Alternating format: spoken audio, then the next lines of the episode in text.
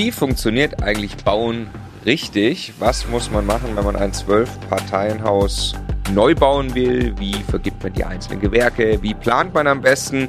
Darüber sprechen wir jetzt in Folge 3 mit Martin Vossberger, der Projektentwickler ist und tatsächlich baut, vermietet und die Immobilien selbst alle im Bestand hält. Ich fand Folge 3 sehr spannend. Du auch, Stefan? Ja, weil wir endlich mal über Neubau gesprochen haben und zwar wirklich rein. Also, welche Rollen gibt es? Was macht der Architekt? Was macht der Bauherr? Was macht ein Bauingenieur? Warum hat man wann mit wem zu tun? Wie kümmert man sich darum, dass die Preise zu dem passen, was man auch haben will und äh, dass das hinterher nicht aus dem Ruder läuft? Wie vermeidet man äh, Nachträge und hat aber trotzdem noch Flexibilität? Also, ich finde es äh, super, super spannend, diese Blackbox. Ich baue ein Haus mal äh, in so einem Maßstab auseinanderzunehmen. Ja, was mir in der Folge äh, extrem gut auch noch gefallen hat, man äh, kann sich mal wirklich reinversetzen in die Lage. Der Martin ist zu dem Zeitpunkt 27, 28 Jahre alt, ja. baut gerade ein Zwölf-Parteien-Haus, entscheidet sich noch ein zweites zu bauen. Was, äh, ja, was macht das eigentlich mit ihm und, und, und was so, so, so typisch ist, wieso denkt er dann trotzdem direkt schon wieder ans nächste Projekt und was wahrscheinlich auch ein Teil des Erfolges dann am Ende ausmacht. In diesem Sinne, ganz herzlich willkommen bei Immocation. Wir möchten, dass möglichst viele Menschen den Vermögensaufbau mit Immobilien erfolgreich umsetzen. Wenn du genau das tun möchtest, dann abonniere am besten einfach unseren Kanal. Der Immocation Podcast. Lerne Immobilien. Wie organisiert man einen Bau so, dass es nachher auch funktioniert? Wie kann man neu bauen, so dass man das nachher auch äh, für sich rentabel im Bestand halten kann? Wie kann man sich dabei speziell auf eine Zielgruppe ausrichten? Das sind natürlich wieder die Themen in Folge 3 unserer Serie mit Martin. Hallo Martin. Hallo. Und hallo Stefan. Hallo Marco.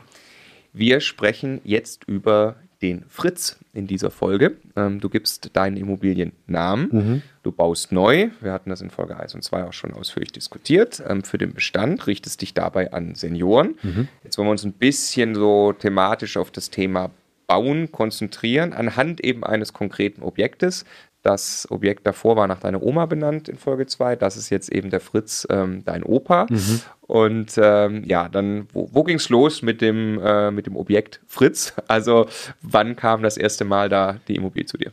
Die Immobilie beziehungsweise das, das, Grundstück, das, das Grundstück ja. kam in diesem Fall. Ähm, es war direkt nebenan liegend äh, zum, zum Grundstück, äh, zum fertigen oder im Bau befindlichen äh, Projekt Hilda. Ich habe festgestellt, die Vermarktung läuft quasi von allein. Ich hatte ein Baustellenschild aufgestellt, ich habe dann die Wohnung präsentiert, ich habe dann auch schon, obwohl es nicht so war, einfach auch ein paar auch vermietet geklebt ne? und gesagt, so, äh, das, der, Druck, der Druck muss hier schon ein bisschen rein jetzt. Ne? Verknappung. Ja, wir müssen jetzt irgendwann auch äh, da auch ins Handeln kommen. Ähm, und ähm, dann ging es durch die Presse und ähm, ich habe gemerkt, boah, das Telefon steht nicht still. Ich habe viele Reservierungen, ich habe Wohnungen doppelt reserviert, falls einer abspringt.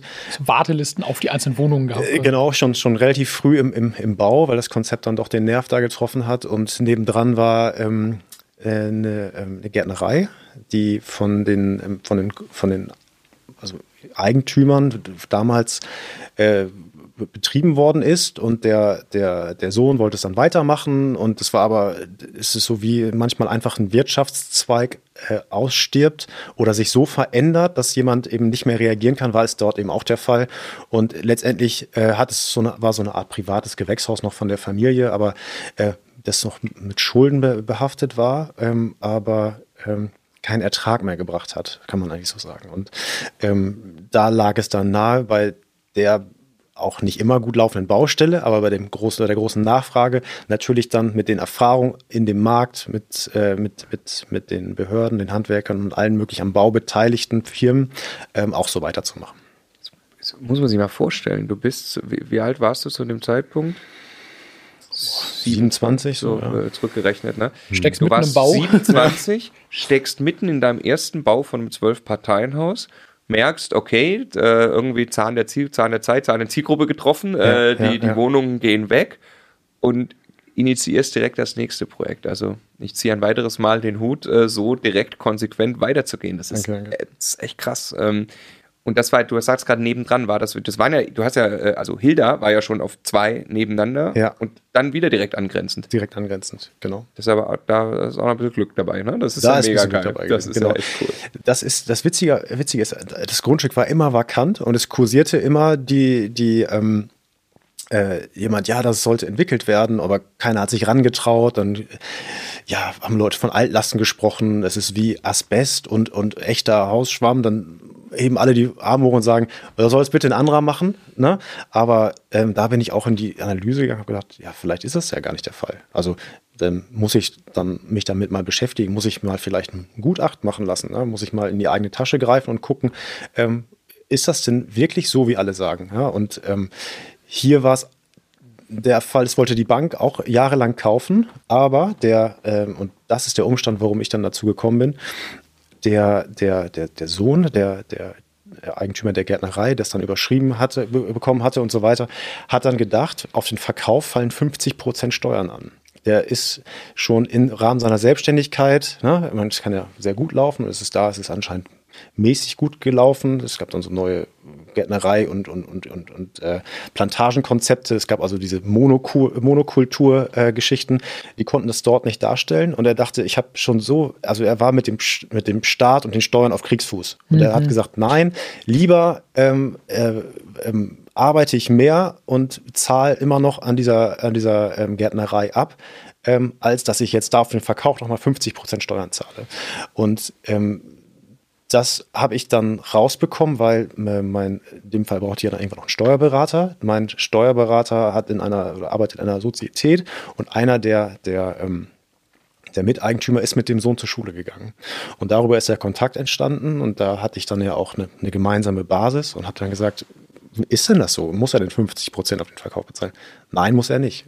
Ich glaube nicht, aber ich, wir machen einen Termin und dann, ich so, ja, mach deinen Termin. Ähm, ich, er ist nicht Mandant hier, hat er gesagt, ist, ist so in Ordnung, aber wenn das Geld kostet, dann bezahle ich auch den Termin. Aber äh, ich will, dass er versteht, dass er nicht 50 Prozent Steuern bezahlen muss. Aber find das nochmal bitte raus. Und ähm, dann ist es ihm wie Schuppen von den Augen gefallen. Vorher hat, immer, hat er immer gesagt, nein, ich will das nicht verkaufen, ich will das nicht verkaufen, ich möchte die Steuern nicht bezahlen. Äh, und dann ähm, wusste er auf einmal, es ist anders und äh, ja, dann ist es auch eine Last von ihm gefallen. Ja. Mhm.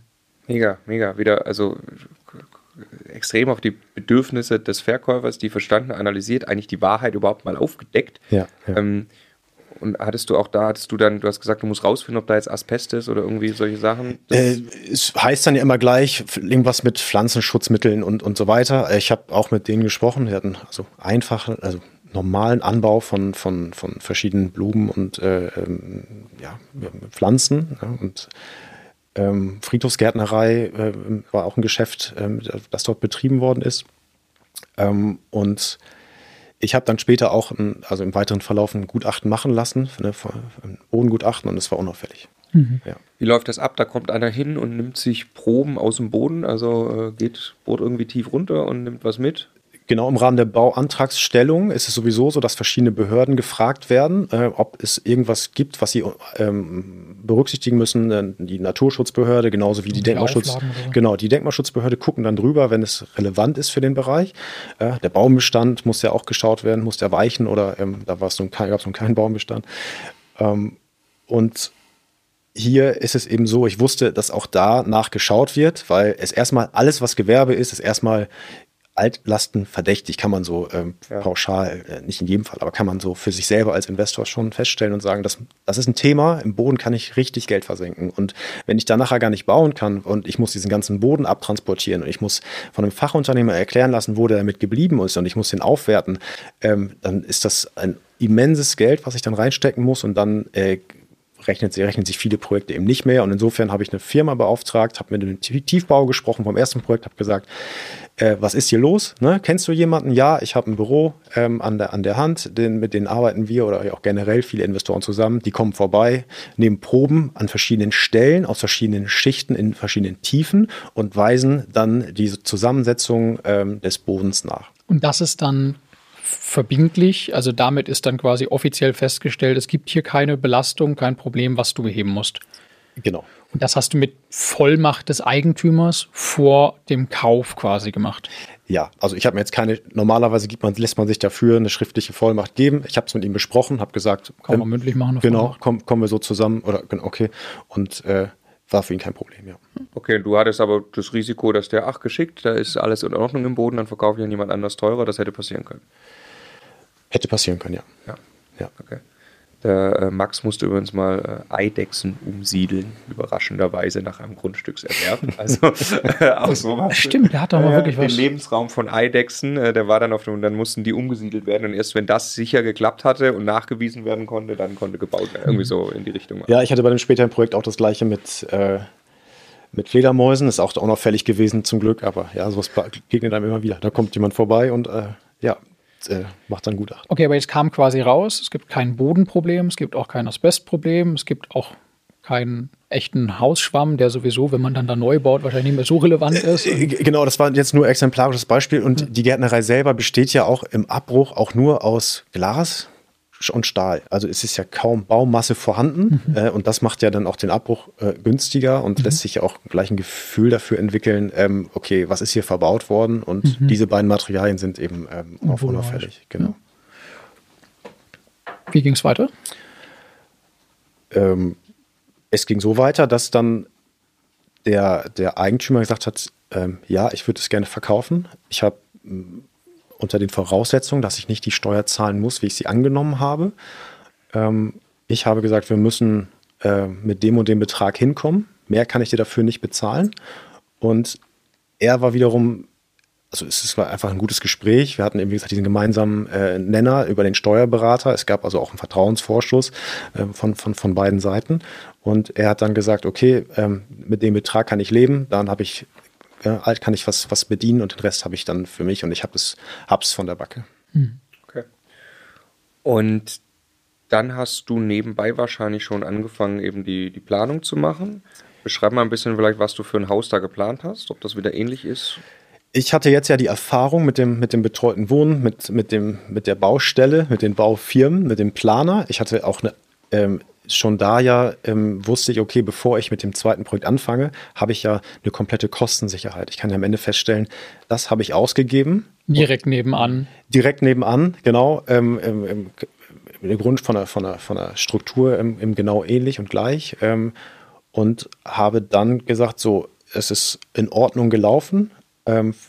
Ich passe hier und da ein bisschen was an. Ich habe dann nochmal die vermietbare Fläche nochmal noch mal erhöhen können, zum Beispiel. Und ähm, Durch Grundrissoptimierung. durch genau, kleinere Grundrissoptimierung, ohne dass ich jetzt ähm, ähm, dafür in die Statik eingreifen musste. Zum Beispiel, ich habe ähm, mit dem Planer natürlich eine Folgeplanung verhandelt, wo ich gesagt habe, hier, ähm, das ist ja schon, du musst ja nicht nochmal den Aufwand betreiben, den wir am Anfang betrieben haben, ne? ein komplettes Gebäude zeichnen und so weiter. Du musst es einfach äh, mir nochmal anbieten und ähm, ja, diesmal äh, haben wir uns dann natürlich über die ähm, äh, haben wir auch noch auf den TGA-Planer ja nochmal verzichtet, weil wir hatten ja alle Unterlagen, wie sie auszuführen sind. Ähm, genau. Äh, Was für ein Gebäude war das wieder? War das Grundstück größer? Also war das wieder ein Zwölf-Parteien-Gebäude? Es ist wieder zwölf Parteien. Du hast quasi dasselbe Haus wirklich das nochmal ausgebaut nochmal. Ich habe es einmal gedreht. Ja. Äh, um, um 180 Grad, weil ich gerne die andere Ansicht auch von der, von der Straßenseite noch, weil es beides schöne so. Ansichten waren, habe ich es einmal einfach äh, äh, gedreht, äh, um nicht jetzt dieses äh, Reihenhausmodell zu haben, sondern ähm, ja, dem, dem einen halt ähm, die Seite zu schenken und dem anderen dies, Ja. war, war Ja. ganz, ganz charmant und äh, fällt dann auch nicht so auf. Weil alle denken, es sind zwei verschiedene Gebäude, sind es auch, also aber zwei architektonisch verschiedene, aber nur über Material und Form, ähm, Materialauswahl und den Dreh sieht es aus wie ein kom komplett anderes entworfenes Gebäude. Ah, okay, du hast, du hast im Prinzip dasselbe Gebäude hingestellt, aber man lässt es aber wirklich anders ausschauen. Ja. Es ist, das macht es ja viel individueller. Ne? Also das ist ja, sonst, ah, okay, eins von den Gebäuden so, ne, ist nicht so individuell. Ich habe nur gerade nachgeguckt, weil ich habe ja hier die, die schönen Zahlen, dass das eine hat äh, zwei, äh, genau, knapp 2000 Quadratmeter, das erste, die Hilda, und äh, der Fritz steht auf 2377 Quadratmeter. Ja. Grundstück quasi. Genau. Ähm, genau. Ja, dann lass uns jetzt mal über Bau sprechen. Vielleicht erstmal, was gibt es da überhaupt für, für Rollen und für Dienstleister und Leistungen, die du da zusammen kaufen musst? In erster Linie muss ich ja natürlich äh, die, die Bauleistungen einkaufen. Das kann ich jetzt ähm, als ganz Fachfremder eben sagen, ein Generalunternehmer macht mir alles, ich muss mich um nichts kümmern. Ähm, der kann auch die Planung machen. Ich, ich kann aber auch sagen, nein, ich möchte einen Planer beauftragen, der in Einzelvergabe ähm, die Ausschreibung macht, schreibt also aus im Leistungsverzeichnis, äh, wie viel Innenwände, welche Stärke und die Unternehmer schreiben ihre Preise dahinter. Planer gleich Architekt. Planer gleich Architekt, genau, Bauingenieur oder eben im Architekt. Ähm, Egal ob das eine oder das andere, oder? Ähm, also ob Architekt oder Bauingenieur? Ja, also beide können, sind in der Lage, also ist jeder Architekt oder, oder Bauingenieur, der ein Planungsbüro betreibt ähm, und auch die Zulassung dafür hat, ähm, ist in der Lage, nach HOI abzurechnen und diese verschiedenen Stufen sich bezahlen zu lassen. Mhm. Ne? Das ist immer prozentual von den anrechenbaren ähm, Herstellungskosten. Das sind die 300er und 400er Kosten. Ähm, 300er Kosten ähm, ist eine Kostengruppe für, für Bauhauptarbeiten, also was der, Ma was der Maurer macht, ähm, was äh, das Dach anbelangt und so weiter. Mhm. Und die 400er Kosten sind die Kosten für technische Gebäudeausstattung, Heizung, Lüftung, Elektrosanitär. Und darauf auf, aufgrund dieser anrechenbaren Kosten, das ist der Hauptteil bei, beim Bau, also man kann sagen 50, 55 Prozent ähm, sind äh, der Baukosten fallen auf die Bauhauptarbeiten. Dann weiß man, okay, die Hälfte aller Kosten kriegt der Bauunternehmer und der das Dach macht und so weiter. Und ähm, das ist also der Kostentreiber. Und wenn ich einen Architekten beauftrage, der natürlich ein, ein, ein sehr massives Gebäude baut, der, der viel Geld oder der viel in diese Richtung plant, äh, hat er natürlich ein entsprechendes höheres Honorar. Eigentlich ist das, es ist zwar vom Gesetzgeber so vorgesehen, aber eigentlich ja kontraproduktiv. Ne? Also, ja. weil dadurch, dass er deine Kosten maximiert, maximiert er gleichzeitig das Geld, was er bekommt, oder? Äh, genau, genau. Ja. ja, so ist es. Ja. Und äh, hier war es eben so, ich konnte halt sagen, okay, pass auf, du hast Leistungsverzeichnis, musst du nicht mehr erstellen. Das haben wir ja schon vom anderen Gebäude, ne, für die Bauhauptarbeiten. Äh, also hier müssen wir über eine Folgeplanung sprechen und wir müssen auch über das Honorar sprechen, ne? weil die Fehler, die, die Zeit, die du selber einsetzt, ist ja weniger, weil ähm, ja, du hast ja deutlich weniger, das ist genau. eigentlich Copy-Paste. Äh, letztendlich Copy-Paste, so leider ist beim Bauen ja so, dass alles über, was heißt leider, aber ähm, wir bauen ja wie seit äh, mehreren hundert Jahren, es kommen immer noch Hände mit Material ähm, zusammen und das muss alles in, in, in, in äh, Individualprozessen ausgeführt werden und so habe ich dann versucht, eben äh, die, die Kosten dann nochmal zu drücken. Darf ich nochmal noch mal reinfahren, weil ich es total interessant finde. Also du, du, du hast dann, lass uns sagen, es ist ein Architekt, mit dem setzt du dich hin und du hast eine Idee, die du mit Google SketchUp irgendwann mal gemalt hast, die du uns erzählt hast. Ja. Ähm, du hast eine Idee und gemeinsam entwickelt ihr dann eigentlich erstmal wahrscheinlich ein Computermodell davon, wie kann dieses Gebäude aussehen, wirklich von außen, was könnten das für Materialien sein, wo genau kommen jetzt auch äh, Fenstertüren und so weiter hin, wie sieht das Dach aus? Und dann, dann geht ihr irgendwann rein, macht den Innengrundriss, stellt die ganzen Innenwände, macht Sanitär, also das, das entwickelt ihr gemeinsam eigentlich am Computer, bis du irgendwann sagst, ja, so, so soll das aussehen. Es gibt verschiedene Detaillierungsgrade, es gibt eben dann ähm, bis zur äh, also äh, es geht ja darum, den, den, den, die Zeichnung bauantragsreif zu machen mit allen, mit allen Eckdaten, mhm. um die Baugenehmigung zu erhalten. Mhm. Und dann kann ich also jetzt mittlerweile, bin ich in der Lage, das stufenweise zu vergeben. Ich habe hab, äh, gelernt, dass es, es ist wie bei einem äh, Steuerberater auch. Es gibt keinen, der sich in jedem Bereich perfekt auskennt. Ja? Und so ist es mit Planern und Architekten auch. Es gibt welche, die sind extrem gut, gerade also sind ja auch die, die, die äh, Unterschiede im Studium äh, dann ja auch andere Schwerpunkte. Architekten sind in der Regel um uns pauschalisieren zu wollen, in der Regel besser in der Entwurfsphase ne? ja. und äh, später in der baubegleitenden Phase. Also man kann die beauftragen bis zur Baugenehmigung, den ja. Architekten zum Beispiel, und dann feststellen, was mache ich jetzt? Und das habe ich irgendwann gelernt, stufenweise zu beauftragen und nicht zu sagen, hier baue mir ein Stück Haus äh, von Anfang bis Ende, sondern mach mir das erstmal bis dahin und dann gucke ich, ob ich es an den Bauunternehmer gebe, der dann für mich alles organisiert oder ob ich selber äh, ähm, teilnehme an der Baustelle und die Leistung vergebe. Und auch mittlerweile kann ich auch selber Elektro, also mit dem Kontakt mit meinem Handwerker eben zusammen Elektroplanung machen. Das läuft relativ, man kann das riesenwissenschaftlich aufziehen. Man kann aber auch sagen, okay, pass auf, ich brauche pro Raum, habe ich den Bedarf an Steckdosen, Schaltern, Jalousiesteuerung und so weiter. Ähm, und äh, so und so wird der Küchenplan aussehen, machen wir da bitte für ein Angebot. Und dann äh, gehen wir das über die Grundrisse hoch und runter. Und dann gibt es auch so Software im Internet, das kostet quasi kein Geld und man kann äh, verschiedene Symbole setzen, exemplarisch auch für die Außenfassade, wo man denn dann ähm, Stecker und Leistung, äh, Leitung dann halt entsprechend haben will. Und da bin ich mittlerweile in der Lage zu und kann also auf planerische oder auf diese, auf diese Planungskosten nicht verzichten. Es darf der Bauantrag dafür nur von dem von dem Entwurfsverfasser abgegeben werden, der Architekt oder eben auch ein Bauunternehmer kann es auch. Ja? Mhm. Aber dann sage ich halt, okay, Bauleitung kann ich zum Teil selber, gebe ich sonst auch nochmal ab an den, an den Bauunternehmern oder äh, die Vergabegespräche kann ich selber führen. Äh, ich kann die Außenanlagen musst du nicht planen, das kriege ich auch selber mit dem Gärtner hin und so. Da, da, du hast jetzt vorhin gesagt, da kommt ein Leistungsverzeichnis raus. Ne? Also jetzt mache ich mit, äh, mit dem Architekten diesen ersten Teil, jetzt habe ich einen Bauantrag, das wird doch alles genehmigt und jetzt kommt ein Leistungsverzeichnis raus. Und da steht dann wirklich drin, also Anzahl Wände, also laufende Meter, Wände, folgende Stärke, folgendes Material. Ganz genau. Auf dieser Detailebene. So und so viel Quadratmeter Fußboden verlegen mit dem und dem Material und diese Fußleisten dazu und so viele Türen. Also das ist ein unendlich langer Katalog von Einzelpositionen eigentlich, oder? Genau, man kann im Leistungsverzeichnis hat man, schafft man natürlich eine Datenbasis äh, mhm. und sagt, das sind die Leistungen, die zu vergeben sind und du, lieber Unternehmer, trägst bitte deine Preise ein und ich kann es dann verschicken. Ne? Aber das ist ja was, was aufgestellt werden muss. Das traue ich mir bei den Bauhauptarbeiten zum Beispiel nicht zu. Innentüren, Elektroplanung, solche Themen, okay, mache ich, kann ich. Ähm, man kann aber auch den Weg gehen und sagen, lieber Unternehmer, ich würde gerne dieses Gebäude bauen. Ähm, das und das sind die Anforderungen, die wir, die wir da haben.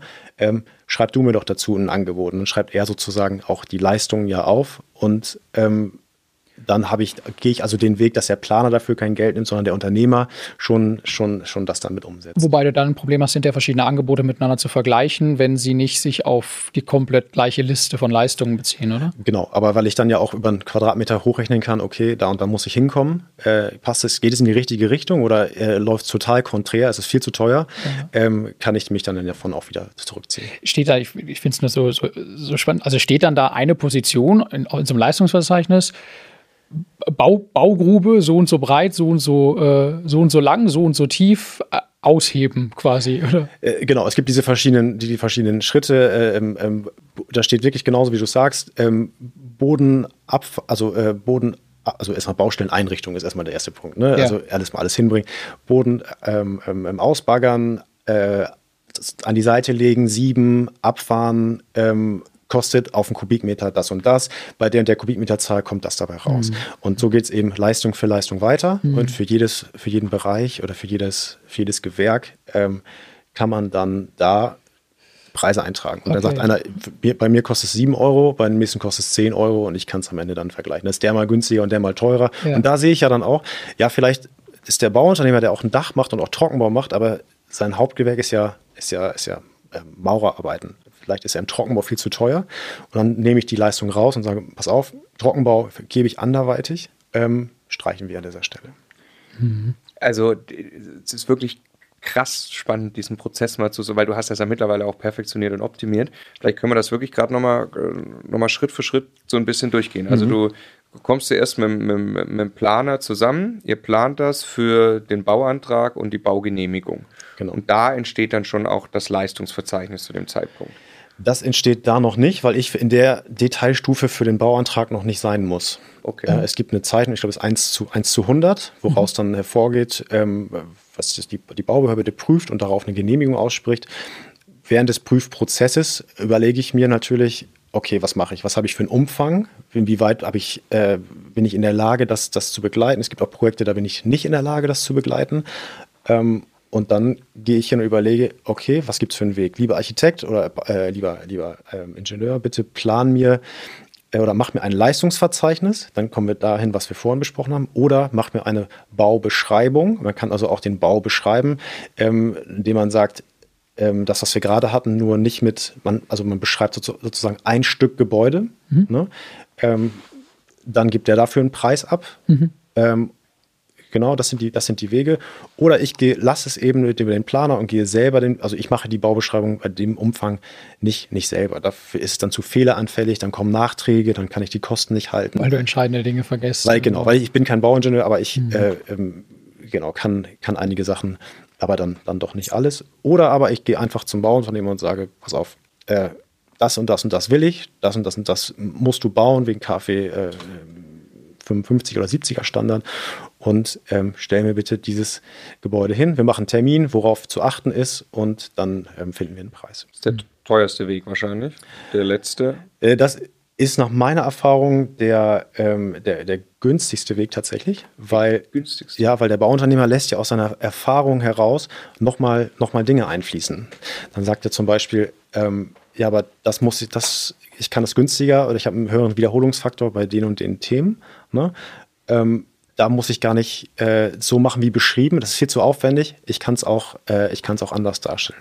Der kommt dann mit gegen, also der kommt dann mit konkreten Vorschlägen, wie man das vielleicht so gestalten kann, Aus dass man Praxis beim Preis quasi. noch. Genau, genau. Aber ist da nicht die Gefahr dann groß, weil du selber nie an den Punkt gekommen bist, ein Leistungsverzeichnis detailliert auszuarbeiten, dass du am Ende nicht mitbekommst, wenn irgendwas Entscheidendes fehlt und er darüber dann über Nachträge und Nachforderungen sich am Ende optimiert? Das Risiko gehe ich ein, wenn ich mit, also wenn ich mit Unternehmern äh, zusammenarbeite, mit denen ich schon gebaut habe und auch weiter bauen möchte. Ja. Das ist also ein Vertrauensverhältnis und wir sagen, pass auf, äh, ja, ich weiß, du bist nicht der günstigste, okay, ich weiß, du bist nicht der teuerste, aber du weißt, wir bauen weiter und ich baue weiter und wir werden uns immer wieder sehen. Äh, es ist, äh, ähm, das, wir machen auch einen Abschlags- und Zahlungsplan. Das Geld kommt dann auch. Ich komme auch nicht hinterher und sage, jetzt kriege ich nochmal drei Prozent. Ist ja nicht besprochen worden. Ja, das ein fairer und vernünftiger Umgang miteinander. Ja, ich weiß ja auch, dass der immer, in, also ein Unternehmer geht ja immer in Vorleistung. Ja, der baut und baut und baut. Dann kommt eine Abschlagsplanung. Dann habe ich dann eine gewisse Zeit eingeräumt, mir das äh, zu prüfen und dann zu überweisen. Der baut ja in dem Zeitraum ja weiter. Also er finanziert mir die Baustelle sozusagen vor. Ja, ja. Und ähm, so weiß ich, okay, ähm, wir haben Eckdaten, die besprechen wir und am Ende ähm, schauen wir uns in die Augen und dann wird geht es ums nächste Projekt und äh, das Risiko gehe ich dann ein. Ja. Es ist total interessant, dass es das, also ich, ich ziehe einen Vergleich im ganz, in ganz kleinem Maßstab. Wenn man jetzt äh, Wohnungen kauft, eben wieder, also ne, klassischer Bestand ähm, äh, äh, mit einer Bestandswohnung und die ist zu sanieren, dann haben ja die privaten Immobilieninvestoren ähm, äh, entweder sie machen dann wirklich eine sehr, sehr aufwendige Einzelvergabe oder mit der Zeit haben sie meistens den einen Allrounder, den sie dann eigentlich hinschicken und schon grob übers Telefon sagen, so das und das brauche ich, du kennst ja irgendwie mein Standard und mhm. da ist ein mhm. Vertrauensverhältnis da. Und das ist dann, jetzt macht es auch für mich Sinn, warum das dann die günstigere Variante ist eben, weil der dann einfach viel mehr aus der Praxis äh, selbst koordiniert mit seinen Leuten oder er auch alleine äh, einfach diese Wohnung saniert. Ja? wenn man, genau, wenn man sehr gute, sehr gute Fachunternehmer hat und mit denen eine klare Sprache spricht untereinander und sagt, da wollen wir hin, das müssen wir gemeinsam da erreichen. Und in diesem Fall war es ja so, wir haben ja eine, Folgeplanung gehabt. Ne? Und wenn ich jetzt dem Bauunternehmer sage, du hörst jetzt auf der Seite auf und fängst da neu an, dann weiß, wir wissen ja schon, oder er weiß ja schon, was er da gemacht hat. Mhm. Und ich habe ja den Preis schon. Also ich brauche niemanden mehr, der ihn dort dann überwacht. Ne? Also jetzt dann natürlich in der, in der, Folge was passiert, was äh, mir uns hier viel, viel, viel äh, Sicherheit gegeben hat. Mhm. Ist das vom Terminus her dann, dass man sagt, das ist jetzt eben nicht die Einzelvergabe, sondern das ist dann GU? Ich habe es wieder, einzeln, äh, wieder einzeln vergeben, weil eben auch da ja gerade in der, in der ähm, technische Gebäude, technischen Gebäudeausstattung ich hier einen Wechsel hatte. Mit der Firma habe ich dann nicht weiter zusammengearbeitet, sondern mir dann ähm, andere Firmen gesucht und äh, mit denen arbeite ich heute noch zusammen. Aber es ist ganz interessant, diese, diese Unterscheidung. Also ich kann ich kann einen Generalunternehmer haben, der das alles macht, der dann auch Bauleitung und was auch immer alles mitmacht. Ich kann das einzeln vergeben und kann selber als Bauherr versuchen, komplett alle Fäden zusammenzuhalten. Oder ich kann auch einzeln vergeben, da die Kosten optimieren, aber trotzdem dann wieder einen Ansprechpartner haben, der für mich eigentlich die komplette Bauleitung macht. So, ne? das, Was glaube, das der ja ungern machen müsste eigentlich. Sei denn, er wird dafür vernünftig bezahlt, oder? Genau, das ist eine Variante. Ähm, der, ähm, ich versuche immer auch darauf zu achten, dass der, klappt natürlich nicht immer, aber dass der, der, der Geschäftsführer und Inhaber dieser Baufirma, egal welches Gewerk es ist, auch selber noch mitarbeitet. Also ähm, das ist, dass das, der da ist, dass der da ist, ja, dass der auf die Baustelle kommt, dass der auch äh, selber mitarbeitet oder eben ähm, wenn er nicht jeden Tag da ist, auf jeden Fall mehrere Tage die Woche dann ähm, ähm, vor Ort die Sachen prüft und auch dann läuft es am besten. Wie, wie Lässt du dir das zusichern, dass der regelmäßig da ist? Oder? Ich mache einen Bauvertrag, genau, über, nach VOB. Viele Sachen sind da geregelt, aber darüber hinaus regel ich auch noch, auch noch äh, hin und wieder solche Themen. Mittlerweile ist es unausgesprochen oder ich sage, oder wir mhm. sprechen darüber und ich brauche es nicht mehr formulieren. Ähm, und äh, genau, das, das ist schon, das ist mir am Anfang schon immer sehr wichtig gewesen. Ja. Ich habe noch eine Frage zu diesen Rollen und weil es ist komplex, also ähm, äh, nochmal auseinanderdividiert, also GU versus Einzelvergabe mhm. oder die Einzelvergabe mit einem Gesamtverantwortlichen, was ich jetzt verstanden habe, ist das, was du gemacht hast. Ja, ne? ja. Ich habe jetzt vorhin irgendwas rausgehört, das ist schon zehn Minuten her, aber mhm. das hat mich so erinnert, ich komme ja aus dem IT-Konzern, mhm. an agile Softwareentwicklung. Du hattest irgendwie so beschrieben, du machst jetzt eben nicht legst alles von vorne hauruck auf einmal am Anfang fest, sondern du fängst eigentlich an mit dem Bau und während gebaut wird, legst du die Dinge noch weiter fest. So habe ich das richtig verstanden vorher? Nee, ich, das sind von Phasen. Meinst du das? Also von verschiedenen Phasen und ja, Erstmal nur bis zum Bauantrag, aber noch nicht. Genau, und die, dann gucke ich mir nachher an, wo die Steckdosen wirklich hinkommen. Die, also die, also das war, das war bei dem Planer, das, da sage ich dann, okay, bis, zum, bis zur Baugenehmigung beauftrage ich dich damit zu dem und dem, äh, zu der und der Gebühr. Parallel äh, schaue ich dann schon, ähm, macht der jetzt die Ausschreibung und Vergabe oder mache ich, kann ich das selber über den Unternehmer regeln oder macht das ein anderes Büro und muss dann eben je nach Projekt auch die, auch die Baustelle leiten, weil ich mir das da und da nicht zutraue, weil ich ein, äh, da kommen wir nochmal zu, bei einem anderen Projekt einen sehr engen Zeitplan und Terminus habe mit Vertragsstrafen, die dann auch bezahlt werden müssen, wenn wir nicht an Tag X fertig werden. Ja, das traue ich, habe ich mir da nicht zugetraut. Das sind die Planungsleistungen. Aber ich äh, brauche ja eine Kostensicherheit auch gegenüber der Bank und deshalb versuche ich schon ähm, alle Leistungen, die am Bau zu vergeben sind, vorher zu vergeben und vorher Angebote einzuholen und im besten Fall auch Festpreisangebote, soweit es denn möglich ist, um auch von der Kostensicherheit für mich, Sicherheit für mich selber, aber auch für, für, für den Finanzierer dann eben äh, berechenbar zu sein. Also weißt du, wo die Steckdose hinkommt, bevor die Grube ausgehoben wird? Nein, das weiß ich nicht, aber ich habe die Anzahl besprochen. Ich habe die Anzahl okay. besprochen. Ich habe die Anzahl, okay. den Bedarf festgelegt. Acht Steckdosen beispielsweise in dem Schlafzimmer und an, während des Bauablaufs ruft man der Elektriker mich an und sagt, so, jetzt gehen wir durch und legen die exemplarisch für die Wohnungen fest. Und dann zeichnen wir die an oder ich mache einen Plan vorher, den ich dann mitnehme und so geht es dann her. Und es steht auch tatsächlich, also steht die Lage von jeder Abstellkammer und also all diese Details des Innenausbaus stehen fest zu dem Zeitpunkt, wo, ich finde das ganz plakativ, wo die Grube ausgehoben wird, oder? Also. Ja, ja, ja, ja, doch. Wie hat sich das verändert? Also jetzt sind wir ja noch relativ am Anfang deiner Projektentwicklerkarriere hier mit diesem Objekt. Mhm. Ähm, aber wenn du es jetzt über, über alles siehst, ähm, was, ist, was ist im Vergleich damals vielleicht deine Rolle gewesen beim Bau und heute oder ist das tatsächlich von Projekt zu Projekt sehr unterschiedlich?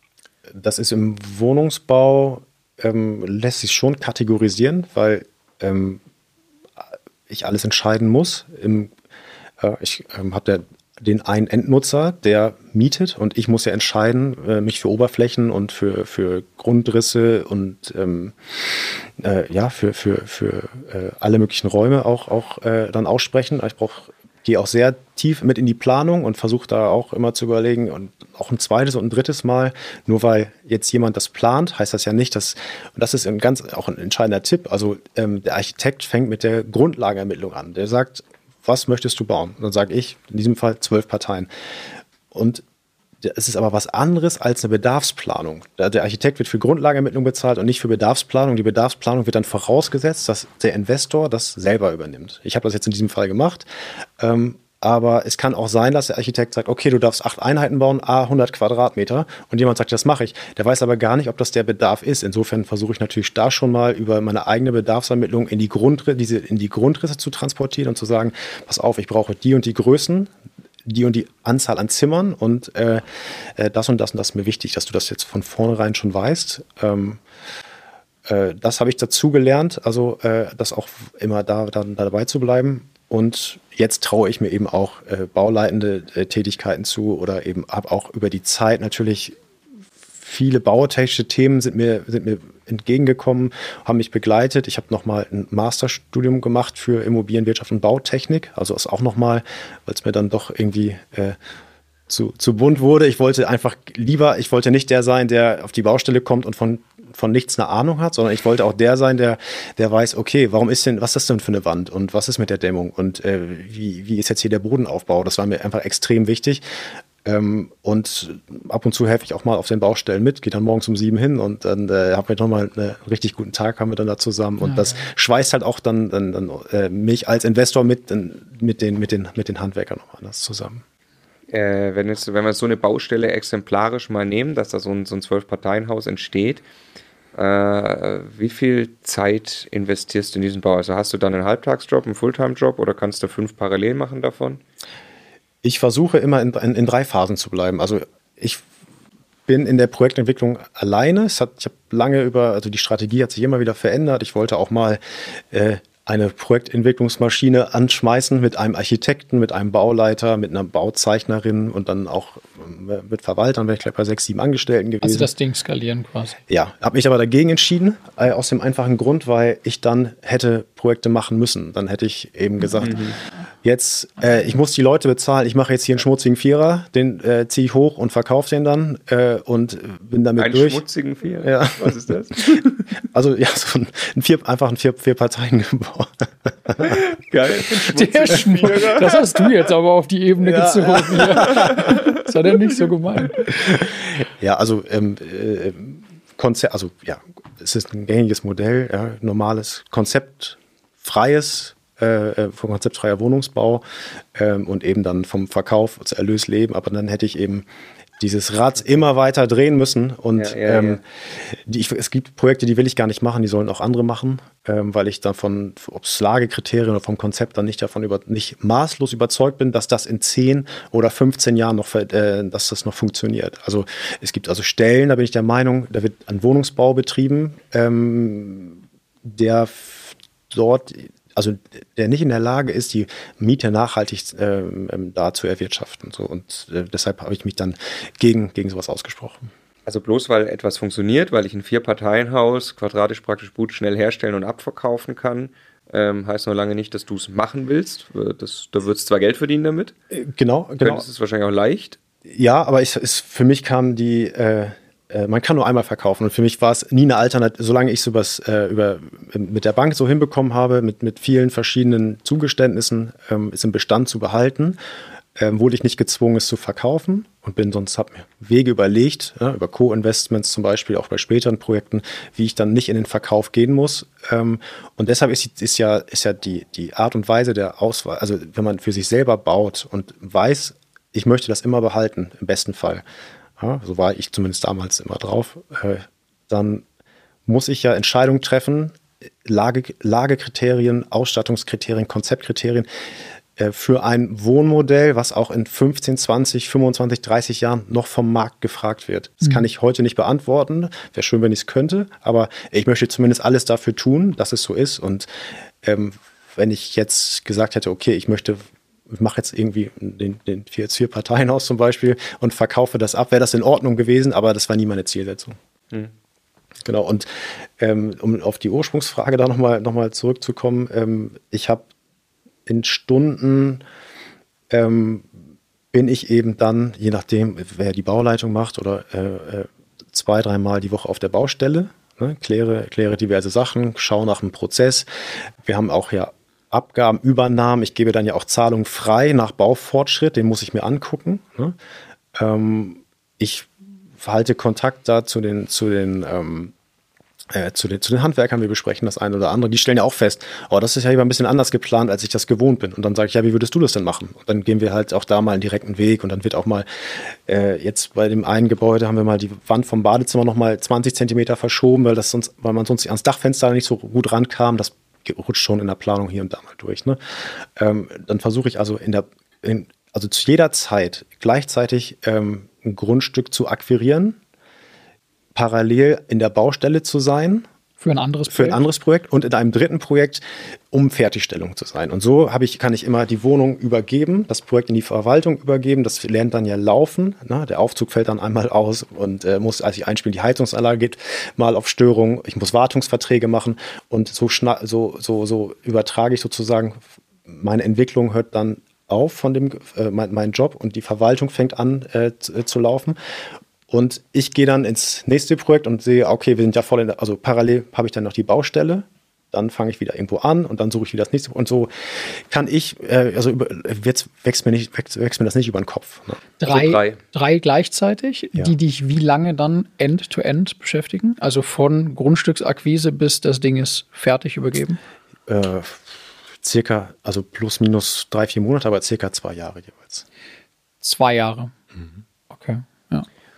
Okay. Dann äh, ja, erzähl uns mal kurz über den Fritz. Wie ist das ausgegangen? Also der wurde wahrscheinlich erfolgreich gebaut und etwas mit etwas äh, klarerer Vorhersehung, was passiert, oder? Ja, genau. Also ich habe ja dann die, mir die Hörner schon abgestoßen vorher. Es hatte eine, eine, eine Kostensicherheit und Kalkulation, äh, die wir quasi, also ich glaube, fast auf einen Euro auch, auch gehalten haben. Ne? Ähm, was wichtig war auch bei der Bank zu sagen, hier, ähm, der kann bauen und wenn der sagt, und jetzt, da, kommt, da kommt auch jetzt das, was ich jetzt auch mir immer wieder begegnet, ich habe einen Track Record, ich kann, wenn der, wenn der kalkuliert und wenn der mit seinen Planern was macht, dann wissen wir auch, dass er da rauskommt. Ne? Ähm, das war da total wichtig, war jetzt natürlich Wiederholungsfaktor, aber trotzdem ist es so gewesen, war dann eine zweite Bank. Ähm, ich habe ähm, dort ganz viele Leute auf der Warteliste aus dem ersten Projekt gehabt, die ich, über, die ich übertragen konnte. Ja, und das war natürlich Gold wert.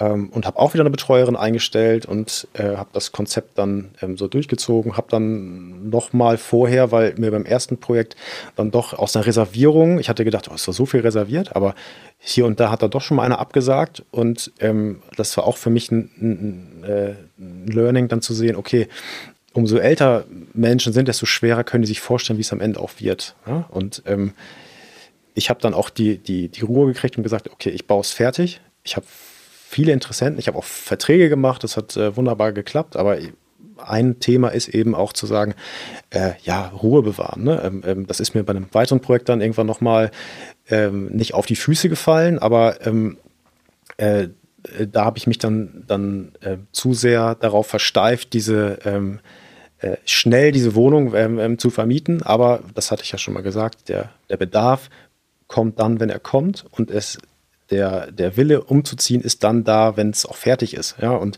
ähm, jetzt Leuten, äh, Menschen im Alter zu überzeugen, ähm, auf ein halbfertiges äh, äh, Grundstück oder Gebäude einzuziehen. Beim ersten Mal war es so, dass beim Einzug noch die Pflasterarbeiten gemacht worden sind. Ne? Und äh, das tat mir dann auch richtig leid, weil ich verspreche ein barrierefreies Wohnen und mhm. äh, parallel ähm, äh, ja, pflastert noch einer den Boden und ist irgendwie doch noch nicht ganz fertig. Und äh, ja, ist dann, ist dann hoher, hoher Betreuungsaufwand dann vor Ort auch nochmal möglich. Mhm.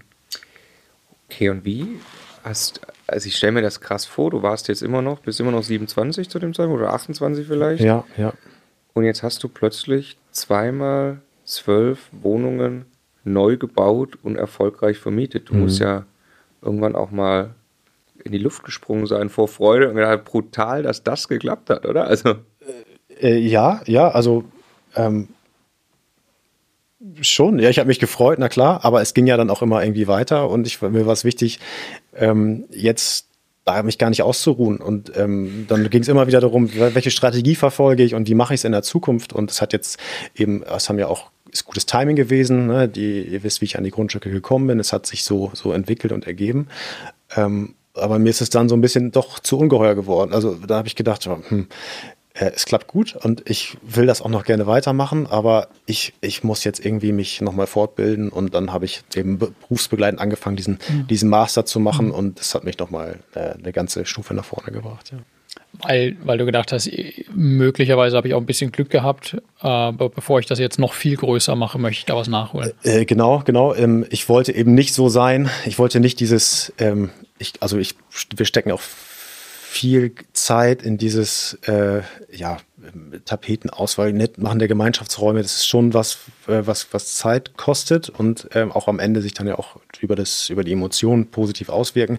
Ich wollte nicht diese, diese, diese Maschine anschmeißen und so wie bei dem Mitbewerber. Äh, die haben dann jedes Jahr davon fünf, sechs Stück irgendwo gebaut und ich habe gesehen, hu, äh, als ich diesen älteren Herrn besucht habe, sind aber nur sechs vermietet von zwölf und die sind ja schon seit drei Monaten fertig. Woran liegt denn das? Und dann haben die aufgehört, an, an, an die Lage zu denken, an die Superlage und haben es einfach gesagt, ja, das klappt auch da und da. Und äh, sie haben dann, ähm, ja, eben wie gesagt, über die, über die Oberflächen, sie haben es zu sehr systematisiert und dann fängt es natürlich an, nicht mehr zu funktionieren. Und da wollte ich dann nicht hinkommen. Hm. Ja. Das war Folge 3 äh, dieser spannenden Serie. Vielen Dank, Martin. Vielen ähm, Dank. in Folge 4 sprechen wir darüber, dass du neu baust, eine Gewerbeimmobilie, in die nachher ein Supermarkt-Discounter einzieht. Mhm. Auch sehr spannend. Wir sehen uns in Folge 4.